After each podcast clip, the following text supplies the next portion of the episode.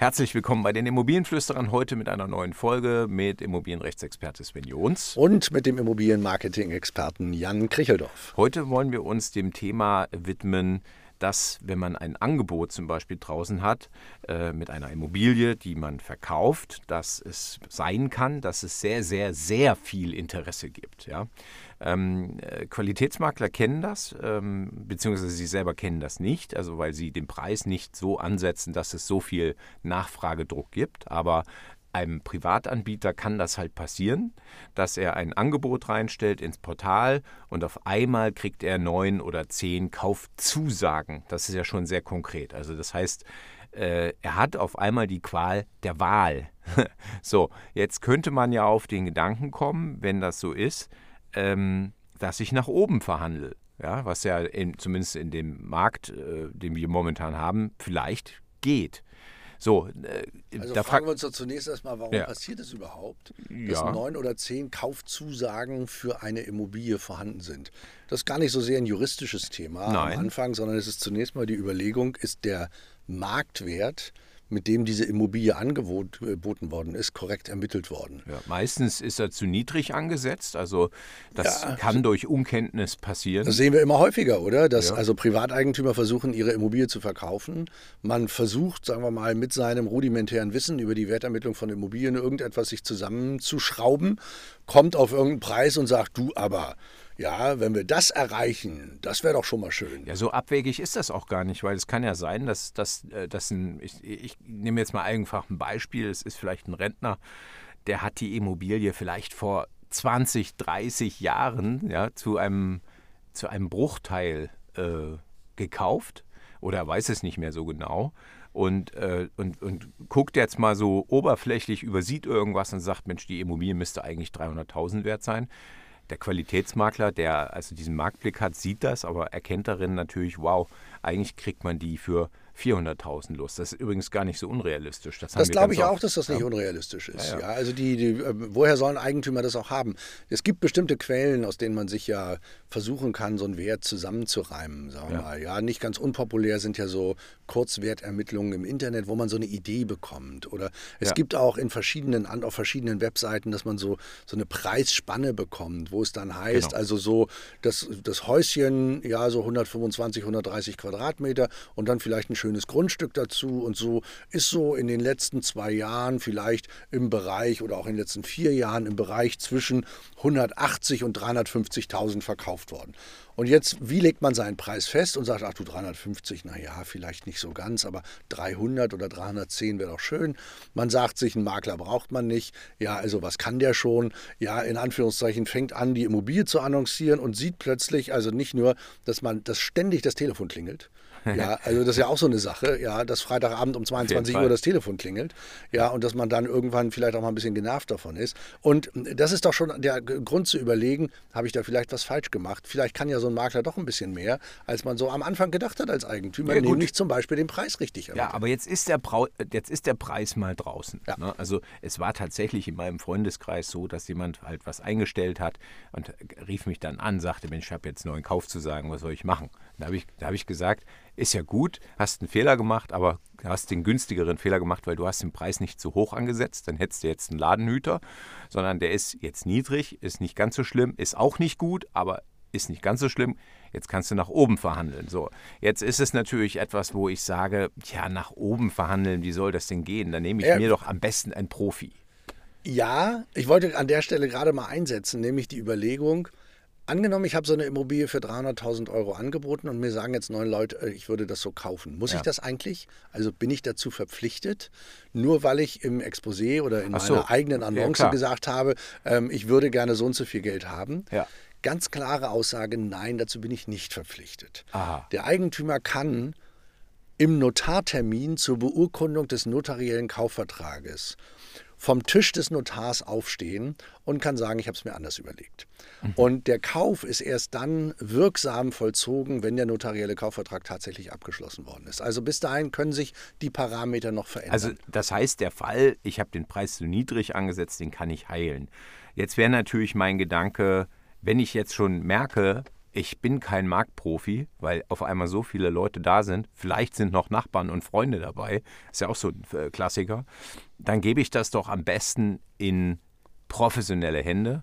Das heißt, also ich würde mir einen Makler schnappen, ich würde mir einen schnappen, der gut im Markt drin ist, der äh, gute Referenzen auf der Webseite hat und äh, der wirklich gute Qualität anbietet, regional, ja, also der das Ohr am Markt hat. Und da würde ich dann sagen, pass mal auf, ich habe jetzt hier gekauft zu sagen, kannst du das übernehmen? Geht das eigentlich? Kann ich denn wenn das schon so passiert ist, noch einsteigen? Kann ich dann noch einen Makler buchen kann sagen, Klar. bitte übernimm das für mich? Genau, Makler werden ja auf zwei unterschiedliche Art und Weisen für Eigentümer tätig. Man kann als sogenannter Nachweismakler tätig sein mhm. und dann ähm, verschafft man dem Eigentümer die Gelegenheit, dass man eigene Verhandlungen mit dem Kaufinteressenten führt. Also muss dem äh, Eigentümer die Adresse des Kaufinteressenten benennen für diese eigenständigen Verhandlungen. Oder man ist der Vermittlungsmakler und als Vermittlungsmakler begleitet man den Eigentümer praktisch bis zum Abschluss des des notariellen Kaufvertrages und wirkt auch auf beiden Seiten auf diese Entscheidungsfindung ein.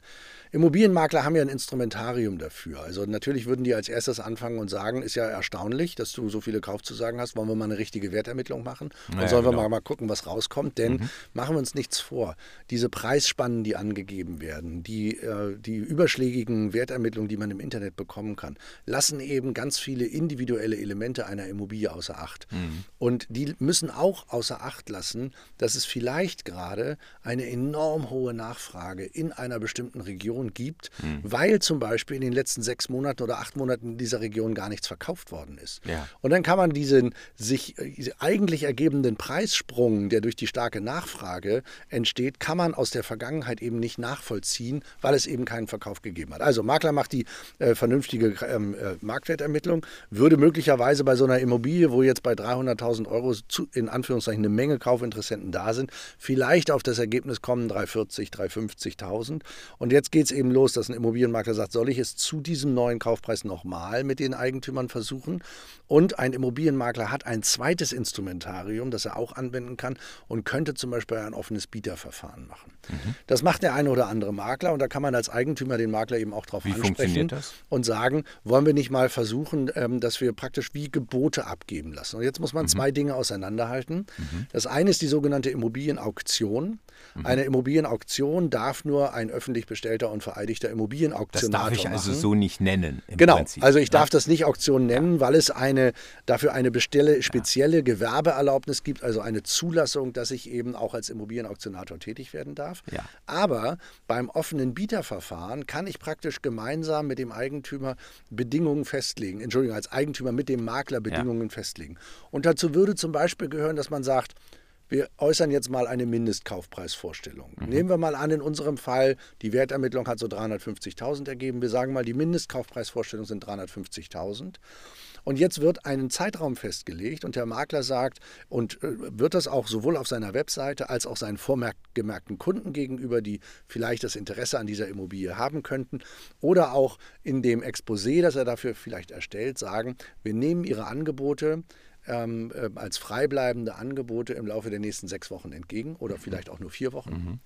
Und wird so Gebote zum Kaufpreis einholen und äh, der Immobilienmakler wird zusätzlich bestimmte Bedingungen definieren. Also zum Beispiel eine Bedingung, die eben lautet, ähm, dass der Eigentümer nicht verpflichtet ist, mit dem Höchstbietenden auch tatsächlich den notariellen Kaufvertrag abzuschließen, weil es vielleicht auch noch also so eine Art basiert, Chemie geben muss ja, zwischen Eigentümer und, und Also es basiert auf Freiwilligkeit im äh, Prinzip. Äh, ja, es ist eben ja. so, wir nehmen, wir schauen mal, was am ja. Markt geht, ähm, wozu jemand be äh, bereit, bereit ist, ist äh, diese Immobilie zu kaufen mhm. und ähm, machen wir uns nichts vor vor der Preis, der rauskommt von jemandem, der, den jemand bereit ist zu bezahlen, das ist der aktuelle Marktwert für diese Immobilie. Ja klar, natürlich, da, da, da, da korrigiert sich das ja im Prinzip, was die Substanz darstellt. Ne? Also die, die, Substanz spielt natürlich trotzdem eine Rolle, wenn die Immobilie halt, äh, sage ich mal, renovierungsbedürftig ist, wird einem das nichts nutzen, sozusagen, dass die Nachfrage gerade sehr stark ist, weil innerhalb der Nachfrage wird es halt wenig Leute geben, die sagen, ich möchte unbedingt ein Renovierungsobjekt, weil ich da alles selber machen kann. Genau, ja? aber das ist ja der Vorteil, wenn ich so eine Art Bieterverfahren mit einem Immobilienmakler durchführe. Der Makler führt ja trotzdem vorher Besichtigungen durch. Ja. Das heißt, jeder Kaufinteressent, der ein solches Gebot abgibt, hat ja die Immobilie zuvor gesehen und weiß auch, worauf er sich einlässt. Ein Kaufinteressent hätte auch die Möglichkeit, sagen wir mal, möglicherweise jemanden hin zu Rate zu ziehen ähm, und sich über Auskunft ähm, geben zu lassen über mögliche Kosten von Instandsetzungsmaßnahmen oder einfach nur Dinge, die er gerne ändern möchte. Er möchte ein neues Bad einbauen, er möchte die Küche verändern und all diese Dinge und ähm, hat ja dann ein Gefühl dafür, mit welchen Zusatzkosten er für die Renovierung nach dem Erwerb der Immobilie rechnen muss. Also bei, bei meinem Freund war das dann tatsächlich auch so. Der hat äh, also sich dann Unterstützung geholt. Es waren auch Nachbarn darunter, die sozusagen interessiert waren und ähm, das ist natürlich auch heikel. Ne? Also gerade wenn da Bekannte äh, unterwegs sind. Wenn ich dann anfange, sozusagen als Privatperson äh, wenn ich nach oben zu verhandeln. Das kommt natürlich nicht so gut. Ähm, genau, der, Schma der Grad ist immer schmal zwischen, schmal, man ja, ist der ja. eigene Preistreiber in dieser Angelegenheit und man möchte ja. trotzdem gerne den realistischen Marktwert für die Immobilie erzielen. Aber natürlich der Makler äh, ist der, äh, der Dienstleister sozusagen des Eigentümers und äh, da ist es ja nur, äh, ist es ja nur gut und billig sozusagen, dass man im Prinzip äh, da an dieser Stellschraube halt auch drehen kann. Muss man einfach transparent auch mit umgehen, würde ich sagen. So ist das übrigens dann auch geschehen. Ähm, das konnten sich auch alle vorstellen vorstellen. Und es wurde im Prinzip so eine Runde gemacht, in der wurden dann sozusagen, wurde nochmal gefragt, wer möchte denn äh, noch ein bisschen äh, mehr geben, um sozusagen diesen Entscheidungsfindungsprozess ähm, zu beschleunigen oder halt ähm, mit äh, zu entscheiden.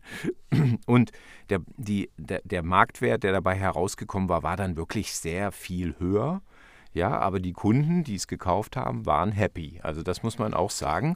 Die waren happy und jetzt mal so, ne, also mein Freund, äh, äh, der ja mit viel weniger gerechnet hatte, konnte nun auch ein Profi-Umzugsunternehmen äh, beauftragen äh, und äh, was also sich mit kleinen Kindern natürlich, also der hat ja kleine Kinder, sich natürlich schon auch dann lohnt oder wo es auch geeignet ist. Das zeigt ja eigentlich das Beispiel, dass eben ich sag mal, in solche Lebenssituationen, wo man Immobilien verkauft, man aufpassen muss, dass man sich nicht, ja, übernimmt, ja, mit der Aufgabe. Also ja, das ist äh, auch ein wichtiger Punkt, aber sagen wir mal, es gibt für Immobilien keine schwache Liste. Ja, ja, klar. Und ähm, Immobilien werden eben auch nicht in dieser Häufigkeit umgeschlagen wie Autos. Und wer das Gefühl hat, er kann seine Immobilie wie sein Auto verkaufen, indem er bei Autoscout guckt und sagt, ähm, wie viele äh, oder anderen Anbietern für solche Autoplattformen, ähm, wie wird denn das Auto im Moment gehandelt und man versucht sich da so einzuschlängeln, das wird nichts bei Immobilien. Wir haben so viele Parameter, mhm. die eine Rolle spielen. Und eben, was man wirklich nicht vernachlässigen sollte, ist, es gibt einfach Regionen, wo man als Eigentümer keine Kontrolle mehr darüber hat und auch kein Gefühl dafür hat, wie hoch ist eigentlich die Nachfrage. Und das ist eben das, was die Immobilienmakler vor Ort sehr gut können. Die wissen ganz genau, Mensch, bei Ihnen in der Region, wissen Sie was, ich hatte in den letzten vier Monaten fünf Nachfragen und es gibt einfach keine Immobilie. Und allein aus einer solchen Situation kann sich eben ergeben, dass der Wert, wenn man privat verkauft, viel zu niedrig angesetzt wird und man am Ende Geld verschenkt, ähm, ja, nur weil man äh, die, die, professionelle Hilfe da an der Stelle nicht in Anspruch nehmen will. Ich kann nur sagen, dass man äh, dringend versuchen sollte, das eben so zu ermitteln, diesen, mhm. diesen Preis herauszufinden, ähm, der am Markt eben ähm, gängig ist. Also der umgekehrte Fall ist natürlich noch viel schlimmer, dass sozusagen du als ähm, äh, Privatperson den Preis dann weil du Dollarzeichen in den Augen hast. Ne? Du siehst, überall steigen die Preise und so weiter. Da, da, da könnte man ja auch auf den Gedanken kommen, ja, ja, meine Immobilie ist äh, ja wirklich sehr viel wert inzwischen. So, dann stellst du den Preis zu hoch ein. Genau, wir dann, nehmen das Bieterverfahren vorweg ja, und genau. fangen oben an. Ja, aber dann hast du, das ist, glaube ich, richtig schlimm. Grande Katastrophe. Ja. Alle Untersuchungen, die es dazu gibt, ja. zeigen, wer zu hoch in den Markt einsteigt mit dem Preis, dessen Immobilie liegt nicht nur lange am Markt, sondern sie wird am Ende mit bis zu 20 Prozent weniger verkauft, als der eigentliche ähm, äh, Ansatzwert sozusagen gewesen ist. Also, dass über diese lange Vermarktungsdauer ein deutlicher Preisverlust droht. Und das ist einfach für den Eigentümer, ja, die, das ist ja die größere Katastrophe ähm, sozusagen, wenn er auch noch unter die ursprünglich gedachte Kaufpreisvorstellung runterrutschen muss, weil einfach die, die ähm, Immobilie völlig falsch taxiert worden mhm. ist. Also, summa summarum kann man festhalten, Achtung, Vorsicht, aufgepasst bei Preisansätzen, bei Preisstrategien, bei Preisverhandlungen.